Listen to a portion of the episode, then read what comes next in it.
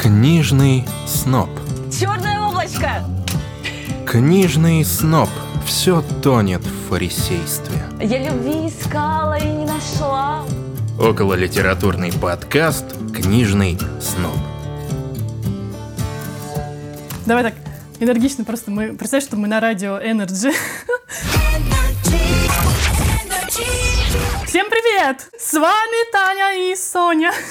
Всем привет! С вами Таня и Соня, и это подкаст «Книжный сноб». Недавно мы в нашем одноименном телеграм-канале даже рассказали, что значит наша цитата в отбивке нашего подкаста. Все тонет в фарисействе. Кому интересно, нужно зайти в наш телеграм-канал и узнать об этом. Ты знаешь, я еще хотела начать с фразы. Мне как-то один знакомый написал, как говорит известная русская пословица. Я такая, так, oh shit, here we go again.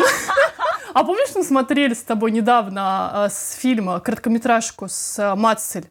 Бабуль. Подожди, какую... Короткометражку я тебе кидала, Мацель. Мы еще увидели, А, ее, увидели ее в отпуск да. в октябре. Да, да, да, да. Я говорю, что бабуля бы там точно такое сказала. Стой, стой, стой! Я недавно посмотрела сериал тоже с этой же Марией, с этой же актрисой «Черное облако» называется. Очень прикольный сериал. Да, я хотела до него добраться. Да, да, да, да, тоже в планах. Расскажи о нем. Слушай, в меня, походу, вселилась бабушка. К сожалению, не из той короткометражки. Блин, а с учетом, что я реинкарнацию посмотрела Арию Астера вселение бабушки, что-то как-то вообще не радует меня такая метафора. Слушай, ну что сказать про сериал? Я в целом сейчас нахожусь в киносериальном э, забеге, но мне кажется, есть какой-нибудь синдром сценариста? Я объясню. Это когда ты смотришь, а, не просто наслаждаешься э, тем, что видишь, а начинаешь раскладывать, наверное, какие-то детали и думать, к чему, чего, куда идет, да, вот это всё вот такой взгляд. хуже. Я говорю, что будет, и оно случается. И такая фигня совсем в 90% случаев. Мне кажется, ты просто настолько... а, у тебя такой бэкграунд читательско-фильмографический, что ты уже готова предсказывать. И писать сценарий сама, наверное. Как раз ровно напротив. Я же бегу туда, чтобы расслабить мозг и чему-то удивиться, насладиться и впечатлиться. А вместо этого он продолжает работать и предугадывать, что будет дальше. Ну, короче, вне зависимости от этого синдрома, который я только что придумала, точнее, я загадала, ты отгадала. Всем привет, новый синдром нашей вселенной. Короче, Черное облако это прикольный сериал, который изначально воспринимается зрителем, в частности мной, как будто бы стебно-амажный привет, передающийся сериалом э, из нашего детства. Знаешь, вот эти смешные заставки с псевдосерьезностью невыносимости бытия, какими-то корявыми планами, со смешными актерскими отыгрываниями. Но в, я не помню, в какой серии, там, пятый, шестой, все здорово переворачивается, весь, э, вся сценарная канва.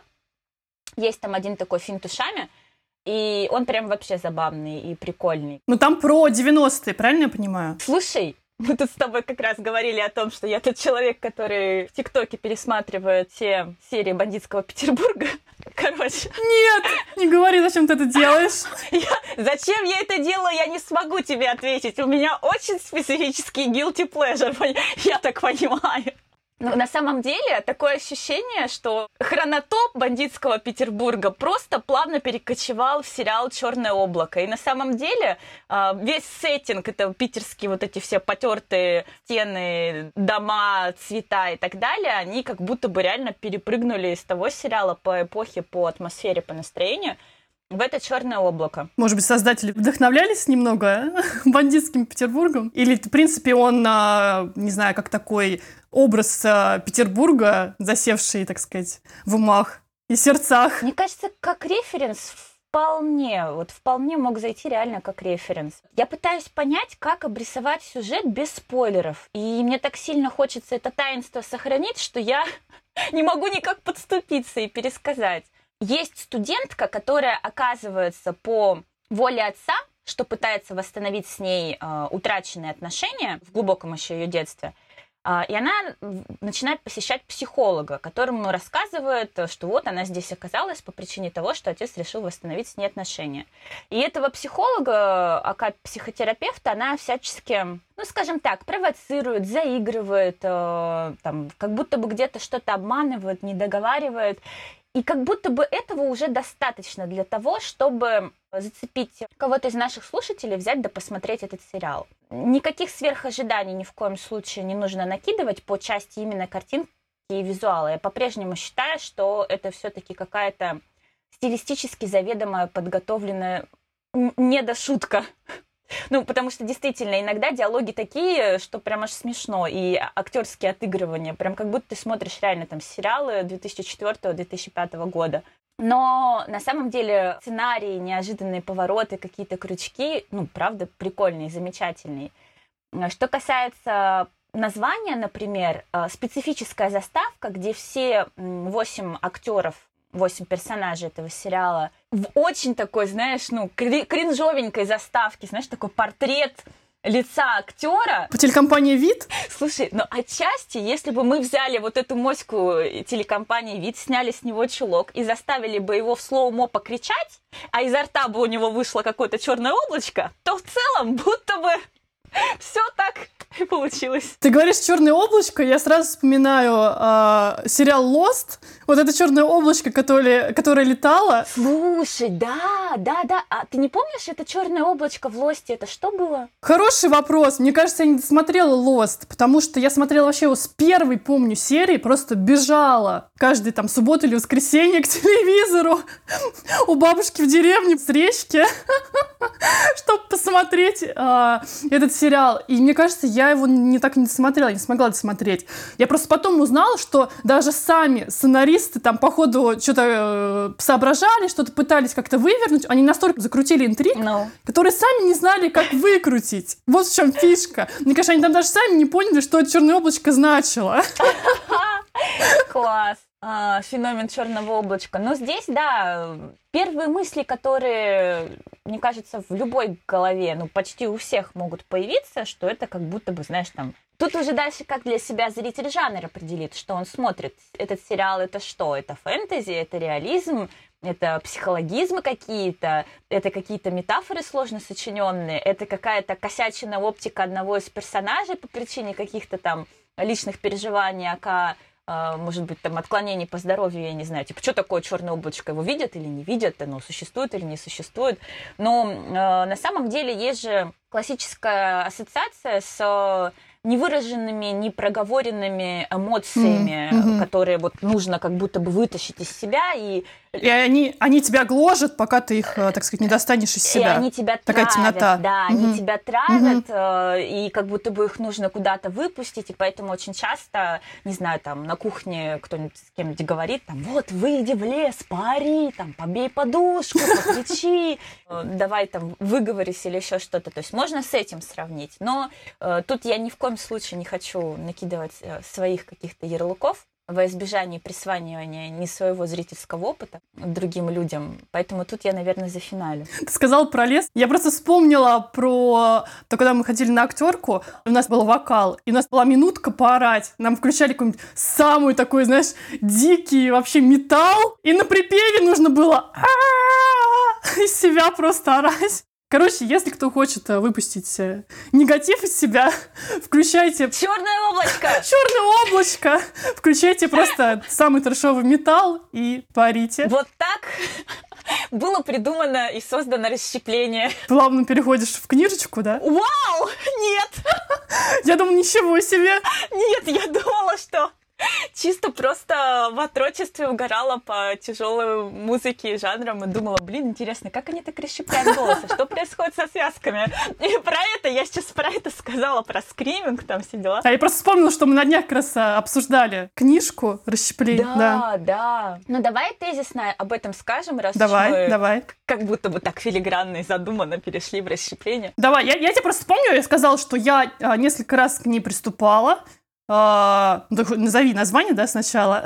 Да, в общем, а, речь идет о книжке Тура Ульвина, которая называется «Расщепление». Это первый э, роман, переведенный на русский язык, и в целом первый и единственный роман от, ну, по сути, поэта. Структура этого романа состоит из 15, можно сказать, монологов потоков сознания, и, и так, и так их можно идентифицировать. И весь текст, и поток сознания персонажей, и книжка, и отражение какой-то внутренней концепции, задумки и творческого самоощущения тура, это вот есть расщепление, некая декомпозиция смыслов, а, фонетики, синтаксиса а, и всего, чего вообще мы можем помыслить здесь, всех тех уровней организации текста, ни слова как такового. В общем, рассказывай, как у тебя с туром сложилось. У меня пока никак не сложилось. У меня почему-то, мне кажется, эта книга э, должна попасть явно в настроение, и ты рассказываешь, мне безумно интересно, нравится, как это звучит в твоем исполнении, когда ты рассказываешь об этой книге. Но почему-то, когда я ее брала в руки, что-то, мне кажется, ну, не попадало в настроение, и мне кажется, нужно снова к ней вернуться. Тем более вышло как раз переиздание же. Да, я на самом деле невероятно удивлена тому, что Носорог издательство, собственно, у которых я и прочитала Тура Ульвина, они делают новую обложку, новую книжку, мне интересно вообще увидеть новую книжку. Я посмотрю в итоге, что там с э, переводом.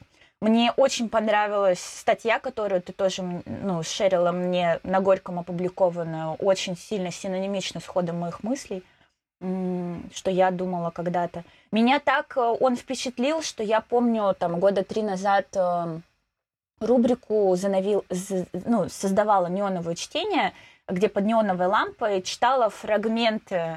Я помню, я помню, да, я помню эту рубрику. Так красиво было. Да, и, и просто от красоты, переполняющей меня от текста Тура Ульвина в тот момент, такого синхрона по какому-то мироощущению, у меня вот тогда такой импульс и случился. Я, кстати, дочитывала недавно книжку, о которой чуть позже хотелось бы сказать. Эми Липтрет момент. Mm. И как раз там в предпоследней mm-hmm. главе она говорит о синдроме Штендаля, mm-hmm. когда тебя переполняет чувств, ты можешь расплакаться, увидев э, картину или какое-то произведение искусства. Э, но там все-таки закреплено именно за живописью, за чем-то таким монументальным, историческим, вот чем-то таким. А, а я бы на самом деле для себя трактовала этот синдром от соприкосновения с моментом, проявляющимся в жизни в любой момент, даже самый бытовой. Особенно это с э, солнечным бликом, например, или чем-нибудь таким, ну, конкретно. Ну, давай, коль мы начали говорить про Эми Липтроп, э, расскажем, в принципе, Расскажем эту офигительную историю. Погоди, а как правильно, Эми Липтрет или Эми Липтроп? Эми Липтроп. Ты можешь мне рассказать со своей стороны до момента, когда ты эту новость вообще мне расширила? Так, давай, я расскажу, что... И мне кажется, я одна вообще из первых, кто прочитал эту книжку «Выгон», ее э, первая книга, а, потому что мне очень а, понравился момент, там был выложен фрагмент про а, овец, и мне почему-то, не знаю, одно из триггерных тем — это стрижка овец и все, что связано с, э, с северными странами. Я вспомнила песню «Мы бедные овечки, никто нас не пасет». Мы таем, словно свечки, кто же нас спасет? Спасите несчастных овечек. Музыкальная минутка просто нашего эфира. Спасибо, все. И у меня все. Естественно, мне прям захотелось скорее почитать этот текст. Мне понравился этот отрывок. Я просто дождалась выхода этой книжки и сразу же ее купила. И действительно, а, мне показалось настолько настолько потрясающе написанный, настолько пронзительный, в том, что девушка уезжает лечиться от алкоголизма не куда-нибудь, а в родные, э, скажи мне, как эти острова называются? Аркнейские острова. Аркнейские острова. Возвращается на родину, просто в живописную местность, и насколько потрясающе это все описано, как она вдохновляется и э, начинается, начинает учиться жить заново, что ее настолько вдохновляет природой, настолько ее переделывает, что она просто посвящает дальше свою дальнейшую судьбу и свою жизнь, э, связанную с э, наблюдением за птицами, да, по-моему? Да, она, прям тот еще орнитолог, я бы сказала. Но она да, в целом да. вернула фокус внимания читателей, британской публики в частности, к природе именно шотландской, шотландского вот этого uh-huh, побережья. Uh-huh. В целом она там даже получила премию за лучшую автобиографию и получила премию э, за лучшую книгу о природе за 2016 год. Поэтому нужно понимать, что если вы, ну не то чтобы не сторонник бёрд-вотчинга, то бишь наблюдением за птицами, и в целом какие-то плюс-минус медитативные фрагменты наблюдения за природой и животными и птицами вас э, утомляют или вводят в состояние, э, не знаю, замирания, то, наверное, это не ваша чашка чая. Ну вот, по крайней мере, наша знакомая, которая как раз э, много путешествует и, в принципе, пишет статьи про природу, ты знаешь ее? М, Лена, привет! Да. Когда мы порекомендовали эту книжку, она была в столько восторге и как раз говорила слава благодарности, что порекомендовали ей. Она даже пост написала. Было очень приятно. Что, кстати, даже сам человек, э, так сказать, природник оценил э, эту книгу. И, и просто, короче, это было настолько потрясающе. э, Я сразу же подписалась на писательницу в соцсетях и увидела, что она разыгрывает книжку с автографом своим. У меня, собственно, книжка уже была. Ну, я говорю, э, Соне пишу, давай поучаствуем. Ну, мало ли, ну, мало ли, вдруг э, выиграем. Кто мог подумать, что мы выиграем эту книжку, а вот дальше еще интереснее, собственно, а как ее из э, э, Лондона, или где она была? В Шотландии была на тот момент? Я не А, помню. Она на самом деле по стечению обстоятельств действительно была на родине. То есть я не удивлюсь, А. если она стояла на ведре, которая стояла на сене, ловила интернет, как в книгах это и описано, чтобы ответить, что я готова отправить вам книгу, причем изданную от Маргиным, русскоязычную, подписать вам ее. Я просто переписывалась э, с писательницей и думала, господи, 2021 ты не перестаешь меня удивлять. И я помню, как я написала Насте, я о ней говорила в прошлом подкасте, она со-создатель книжного бота. Просто мы не знали, как эту книжку забрать оттуда, как ее получить, когда мы ее выиграли. Она меня отправила к своему мужу, который мне открыл такой лайфхак, что есть специальные сайты, где можно забронировать почту в других странах. То есть прям прописать, чтобы книжка там дошла до британского отделения почты, потом там в другую страну, по-моему, в Германию, куда-то туда мы ее отправили. Короче, суть в том, что э, я с дрожащими руками пыталась все эти сайты как-то подружить между собой, и в итоге эта книга пришла на секундочку почты России в 2021 лично от Эми, и у меня есть экземпляр, ну вот, собственно, его же я и держу в руках, с ее автографом, подписанный для Софии. Я такая, вау. Мы обязательно в нашем э, телеграм-канале опубликуем, опубликуем этот э, автограф, эту книжку. Потому что это уникальный экземпляр, я скажу. Мало ли, мало у кого, наверное, он есть в России. Тем более сейчас же у нас выходит экранизация, мы же не сказали, да? Мы еще не сказали, да, Сирши Ронан. Сирши Ронан, э, экранизация долгожданная, уже, мне кажется, прям вообще должна скоро-скоро выйти. Уже ее показали на фестивалях. Конечно, жду, очень хочу посмотреть, как это все визуально будет выглядеть. Ну и мне кажется особенно занятно, что сценарий, э, помимо режиссера, также писала Эми. Это круто. Мне кажется, Да, это, это, всегда плюс. А, Плюс э, Сирша, помимо того, что главную роль будет исполнять в этой экранизации, она также и продюсер этой картины. Соответственно, ну, тут уж извините, господа, ожидания от этой картины есть. Ну, собственно, если нужно каких-то еще пару слов добавить о выгоне, мне кажется, уже здесь прослеживается интересный ход у Эми. А, Его же на самом деле я подмечала в книжках э, от Ноу Кидинг, там «Разрыв Уэлш» вспоминаю, когда героини пользуются Google картами, чтобы посмотреть и приблизить какие-то территориальные штуки городов и стран, куда бы они хотели попасть. Божечки! Я тоже так, я тоже так делаю. То есть, когда я там а, читаю какую-нибудь книжку, я, знаешь, вот прям не могу, я читала недавно «К востоку от Эдема». И то есть я реально там гуглила по картам, как это все располагается. То есть путешествие, не выходя из дома, по какому-нибудь там Техасу. Таня, мне приятно, что я по-прежнему продолжаю радоваться и открывать в тебе новые грани. Ты никогда об этом не рассказывала, и это очень здорово.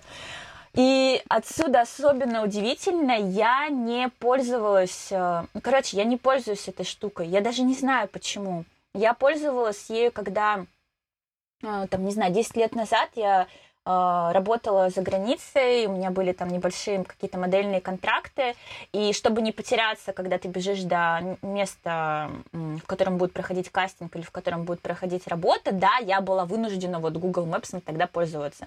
Но почему-то, когда я читаю, я отдаюсь полностью во власть своей фантазии и полностью рисую все эти картины в голове, вот как там оно само у меня сложится. И я боюсь смотреть на реальность, потому что она будет, возможно, менее красочное, живописное, чем то, что рисует мой мозг. Я не знаю, просто когда описывается какую-нибудь область, и, не знаю, у меня, наоборот, хочется настолько ее посмотреть, например, там кто-то из точки А в точку Б добирается, как вообще этот маршрут проходит, как, какую, какая там какая-то... Когда мне не очень хватает текста, возможно, в этих моментах я тоже там пытаюсь, сколько там займет дней пути, там сколько вообще времени занимает, а вот доехать отсюда до сюда, как это вообще было. Блин, ну не знаю, мне почему-то всегда эта штука я пользуюсь. И поэтому потом, когда она в, в другой книжке свой момент тоже об этом написала, я думала, блин, и здесь мы с ней похожи.